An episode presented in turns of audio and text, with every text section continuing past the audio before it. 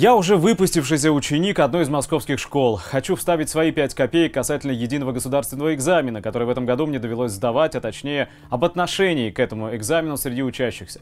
Прежде всего стоит отметить, что абсолютно все, без каких-либо исключений, старались найти репетитора для подготовки к профильному экзамену с 10 класса. Это очень больно ударило по кошелькам родителей. Например, если говорить обо мне, в среднем за месяц занятий с репетиторами по русскому языку и обществознанию выходила сумма в 22 тысячи рублей. Если сложить, то за один учебный год на этих не самых дорогих по меркам столицы репетиторов моя семья тратила 198 тысяч рублей. Сами же учащиеся не хотят учиться в школе. Для успешной сдачи ЕГЭ им не нужна большая часть предметов, которые преподают в школе.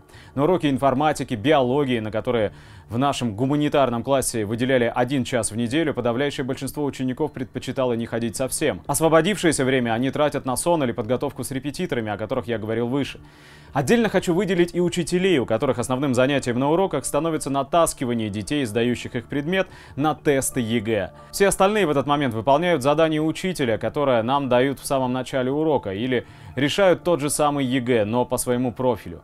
Я не буду говорить о стрессе, под которым постоянно находится каждый ученик.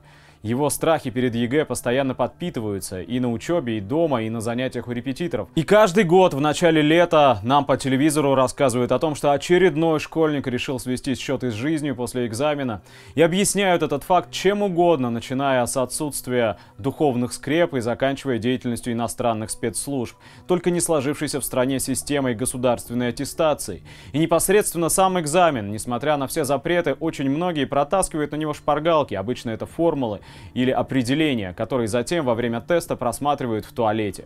Объективность экзамена? Нет, нам такое не надо. У нас на камерах чисто, а средний балл у сдающих год от года растет. Вот же точнейший показатель эффективности образования. Чем вы недовольны? Исходя из написанного выше, судить об эффективности экзамена уже не мне, однако могу смело вас заверить, что в вузы из нашего выпуска поступят все, кто прятал в рукавах рубашек бумажки с теоремами.